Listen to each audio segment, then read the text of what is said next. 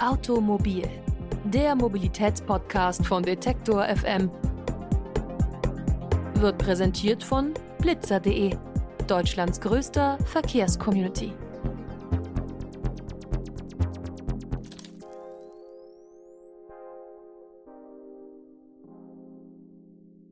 Hallo und herzlich willkommen zu einer neuen Folge Automobil, dem Mobilitätspodcast von Detektor FM. Heute schauen wir uns eine Stadt mal näher an, und zwar die niedersächsische Hauptstadt Hannover. Tatsächlich bin ich in der Nähe von Hannover aufgewachsen und kenne die Gegend auch ganz gut. Bin auf jeden Fall öfter mal reingefahren in die Stadt, an vielen Feldern vorbei zu einem etwas chaotischen Hauptbahnhof und habe diese riesige Fußgängerzone auf jeden Fall oft besucht in meiner Jugend. Aber das ist natürlich jetzt nicht der Grund, warum wir heute über Hannover sprechen. Der Oberbürgermeister Billet Onay von den Grünen, der möchte nämlich Hannover umbauen. Die Innenstadt soll autofrei werden. Ich habe mit ihm für diese Folge gesprochen und ihn gefragt, wie er diesen Umbau angehen will und was er sich unter einer autofreien Innenstadt vorstellt.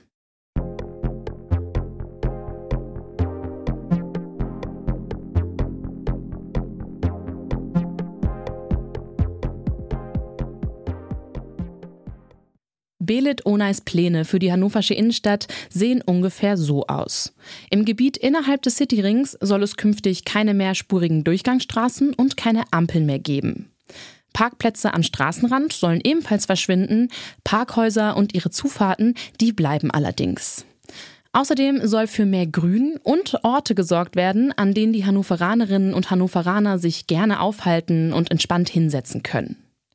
Das bedeutet einen Umbruch für Hannover, denn die Stadt gilt immer noch als Lehrbeispiel für eine autogerechte Stadt. Nach dem Zweiten Weltkrieg wurde Hannover nämlich mit vielen breiten Straßen wieder aufgebaut. Ich habe Belit Onay zu Beginn gefragt, was ihn dazu bewegt hat, mit dem Bild der Autostadt zu brechen und sich für eine autofreie Innenstadt einzusetzen. Also zunächst einmal stimmt die Analyse. Hannover ist nach dem Zweiten Weltkrieg als autogerechte Stadt aufgebaut worden. Das war damals der Zeitgeist, das war sozusagen Modernität, das war ähm, der, der Weg, wie man Hannover auch zu einem Wirtschaftsstandort ähm, her äh, herausarbeiten wollte. Wir sehen aber allerdings in den letzten Jahren und Jahrzehnten, dass das Thema Verkehr und Mobilität eine Belastung in dieser Form für die Menschen in der Stadt und die Stadt insgesamt darstellt. Wir haben das äh, Thema Luftproblematik, Luftqualität. Wir haben das Thema äh, Klimaschutz ähm, und äh, gerade der Verkehrssektor hängt da extrem hinterher. Die Klimakrise spüren wir auch in unseren Städten, auch in der Innenstadt. Und wir haben vor allem das Thema ähm, Innenstadtentwicklung, ähm, Innenstadtsterben womöglich sogar. Und wir brauchen eine qualitative Aufwertung der Innenstadt.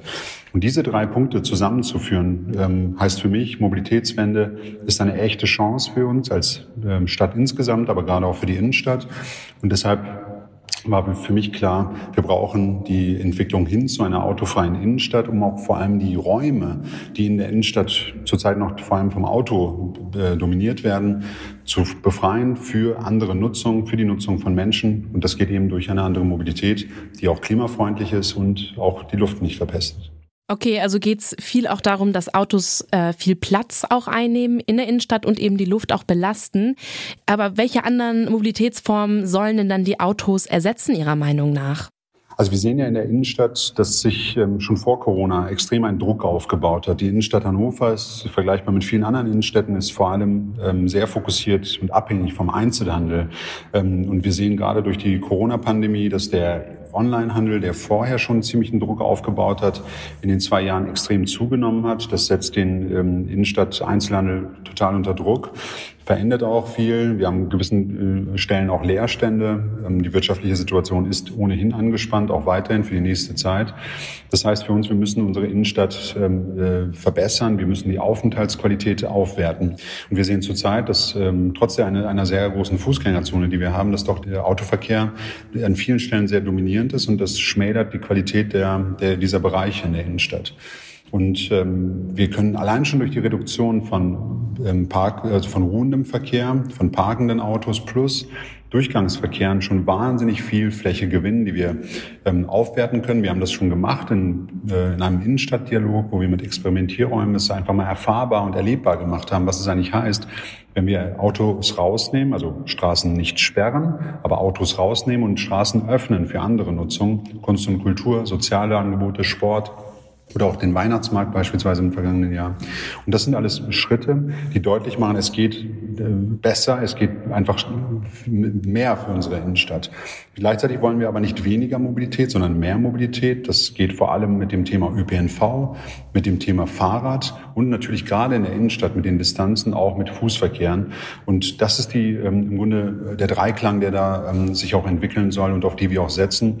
Wir entwickeln zum Beispiel ein sogenanntes Veloroutenkonzept, wo wir zwölf Routen, ein Dutzend Routen sternformatig auf die Innenstadt zuführen oder eben wegführen, je nach Ausgangspunkt oder Startpunkt.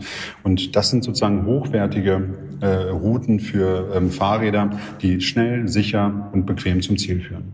Alles klar, also sehr viel ÖPNV, Fahrrad- und Fußverkehr. Ähm, wie sieht das denn aus mit ähm, Konzepten wie E-Rollern oder so? Die sind ja momentan auch sehr viel in den Innenstädten präsent.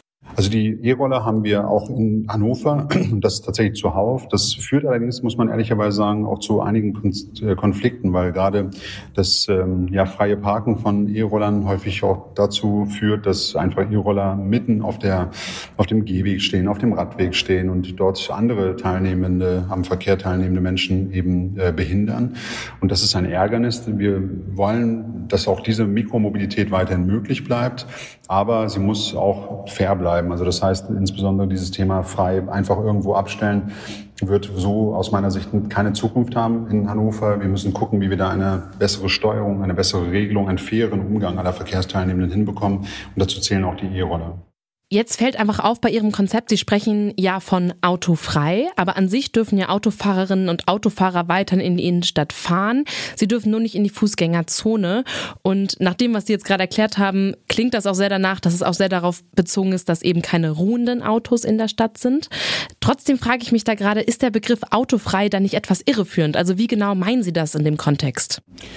Also es ist eine autofreie Innenstadt, die wir planen, ähm, allerdings richtig erkannt. Wir wollen auch gewisse Ausnahmen ähm, zulassen. Für mich ist entscheidend, dass wir eben die ganzen parkenden Autos, die Fläche, die zurzeit noch okkupiert wird, einfach frei bekommen. Wir wollen mittelfristig wenigstens ähm, die, die Parkhäuser auch weiterhin erreichbar lassen. Wir haben dazu die Möglichkeit in der Innenstadt und auch die Auslastung der Parkhäuser ist nicht so, dass man da Angst haben müsste, äh, dass das irgendwie Menschen behindert. Gleichzeitig haben wir dadurch eben wahnsinnige Plätze, äh, die frei werden. Hinzu kommt, dass wir natürlich auch für die Lieferverkehre gucken müssen, wie kriegen wir da eine bessere Mobilität hin. Da kann hin und wieder das Auto auch eine Rolle spielen. Das ist aber jetzt schon der Fall. Also es gibt Ausnahmen auch in der aktuell ähm, ähm, ausgewiesenen Fußgängerzone, dass halt gerade morgens vor den Ladenöffnungszeiten ähm, auch Zulieferverkehre möglich sind. Aber das ist eben nicht unser Problem. Das ist nicht die Masse an Verkehren, die stattfindet, sondern die absolute Ausnahme. Die Masse an Verkehren, die wir haben, sind extrem viele Durchgangsverkehre, viel zu viele Menschen, die eben mit dem Auto in die Stadt kommen. Also wenn man sich das mal anschaut, wir haben allein in Hannover äh, in der Region 1,2 Millionen Menschen und davon die Hälfte äh, statistisch gesehen ein Auto, also auch minderjährige Babys mit eingerechnet. Und das macht einfach deutlich, das sind zu viele Autos insgesamt. Also das ganze Thema Verkehrs- und Mobilitätswende endet nicht an der Grenze der Innenstadt oder der autofreien Innenstadt, sondern das ist nur ein kleiner Baustein für eine echte Verkehrs- und Mobilitätswende, die heißen muss, wir müssen insgesamt runter mit der Zahl der Autos, indem wir Alternativen schaffen und einfach auch die Attraktivität fairer ähm, gestalten. Es kann nicht sein, dass sozusagen Autos subventioniert werden oder auch einfach im Vorteil sind ähm, bei der Auswahl von Mobilitätsoptionen, ähm, sondern wir müssen da eine Gleichwertigkeit schaffen oder gerade auch gucken, was ist klimafreundlich, sozialverträglich und platzsparend. Und da rutscht das Auto ganz schnell nach hinten. Wie finanzieren Sie denn diese Umbaupläne? Also mussten Sie da jetzt woanders groß Geld einsparen? Also das Gute ist gerade für die Innenstadt, dass wir sehr viele Projekte gerade angestoßen hatten und haben für das Thema Umbau der Innenstadt. Das ist schon etatisiert und im Haushalt hinterlegt. Ähm, wir haben sie jetzt allerdings nochmal sozusagen mit einem neuen Fokus auf autofrei, auf Verkehrs- und Mobilitätswende hin neu weiterentwickelt. Das ist eine Chance, die man, die wir jetzt gerade nutzen. Also da wird jetzt in der Innenstadt sehr, sehr viel passieren, rund um den Hauptbahnhof, ähm, in verschiedensten anderen Bereichen, wo wir Leitungsarbeiten beispielsweise haben, wo wir einfach jetzt jetzt schon ran müssen und diese äh, Gelegenheit, diese Option nutzen können. Gleichzeitig haben wir das beschriebene Veloroutenkonzept auf den Weg gebracht. Auch dafür haben wir Finanzmittel in die Hand genommen. Allerdings muss man auch da feststellen, ähm, Investitionen in die Radinfrastruktur sind um ein viel, viel geringer als Investitionen in die Autoinfrastruktur. Und hinzu kommt, dass es ähm, im Grunde auch äh, die, die Pole Position, die Hannover ein Stück weit eingenommen hat, dadurch, dass wir so weit sind mit den Planungen und so konkret schon sind mit den Planungen, ist es uns gelungen, eine Rekordsumme von fast 20 Millionen Euro äh, an Fördermitteln zu akquirieren für die Innenstadt von Landesebene, von Bundesebene, EU-Mittel, von Smart City über resiliente Innenstädte. Also ganz, ganz viele verschiedene Töpfe, die wir da anzapfen konnten, weil wir einfach sehr sehr weit sind schon in den Konzeptionen. Sie sind ja mit dem Wahlversprechen einer autofreien Innenstadt zum Oberbürgermeister gewählt worden im Jahr 2019.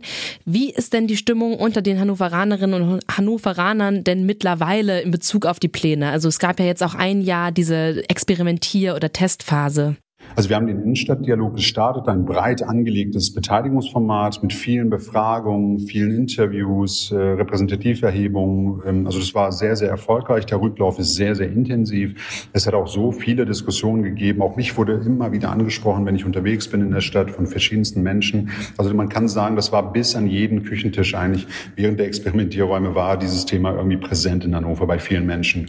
Und man kann sagen, dass das, ähm, dass wir uns da wirklich eine ja, Zustimmung erarbeitet haben, viel Überzeugungsarbeit geleistet haben.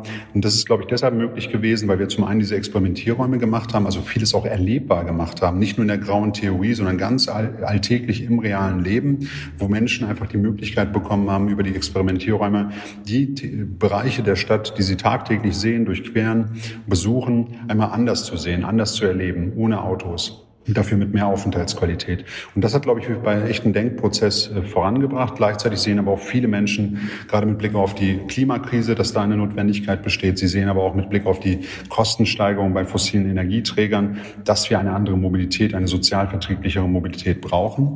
Also insofern kann man heute festhalten, es gibt da viel Zuspruch, sehr viele Ideen. Das ist genau das, was wir brauchen.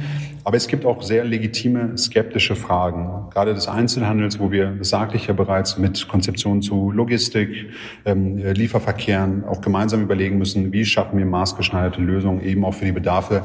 Aber vor allem diese Lösungen müssen eben platzsparend, klimaneutral und eben auch sozialverträglich sein. Sie wollen ja bis 2030 diese autofreie Innenstadt erreichen. Was sind denn noch einmal kurz zusammengefasst jetzt die nächsten Schritte? Also was muss jetzt passieren, um dieses Ziel bis 2030 verwirklichen zu können? Also wir haben den Auftrag, bis 2035 Hannover klimaneutral zu bekommen und äh, wollen die autofreie Innenstadt bis spätestens 2030. Aus meiner Sicht braucht es dafür erstmal ähm, das, was wir jetzt gemacht haben, nämlich im letzten Jahr mit dem Innenstadtdialog, ähm, einmal abzufragen, was wollen die Menschen in der Innenstadt, von ihrer Innenstadt oder für ihre Innenstadt. Das haben wir zusammengesammelt. Wir haben eine, ja, ein Grundkonzept jetzt auf den Weg gebracht. Das werden wir jetzt nochmal mit einem Verkehrskonzept hinterlegen. Das wird jetzt weitergedacht und auch in die Umsetzung gebracht. Also wir fangen jetzt schon parallel, während wir sprechen, laufen die Bauarbeiten an ganz vielen Stellen unserer Stadt. Also wir drehen unsere Innenstadt auf links sozusagen an vielen Bereichen. Das findet schon statt, so dass wir da auch Tempo drauf geben. Wir wollen in den nächsten Jahren das Thema Veloroutenkonzept ähm, abschließen, jedenfalls in dieser ersten Phase für die zwölf Routen. Und dann muss man weitersehen, wo man noch weiter ansetzen muss. Und wir wollen vor allem eben äh, die Verkehrs- und Mobilitätswende nicht zum Selbstzweck, sondern wir wollen das als Chance begreifen und die Akteurinnen, die in der Stadt unterwegs sind. Also ich denke mal zum Beispiel an das Kulturdreieck. Also wir haben einen Bereich, wo wir den Verkehr rausnehmen wollen, dafür aber den Institutionen wie Oper, Staatstheater und Kunstvereine dort vor Ort die Möglichkeit geben wollen, einfach diese Räume selber anzunehmen, äh, zu bespielen, rauszugehen aus den Häusern und in Kontakt zu treten mit den Menschen. Und diese Beteiligung, die wollen wir jetzt organisieren. Also wir wollen es sehr, sehr praktisch machen, erlebbar machen. Also in Hannover kann man sagen, hier geht gerade Verkehrs- und Mobilitätswende richtig los und nimmt Fahrt auf.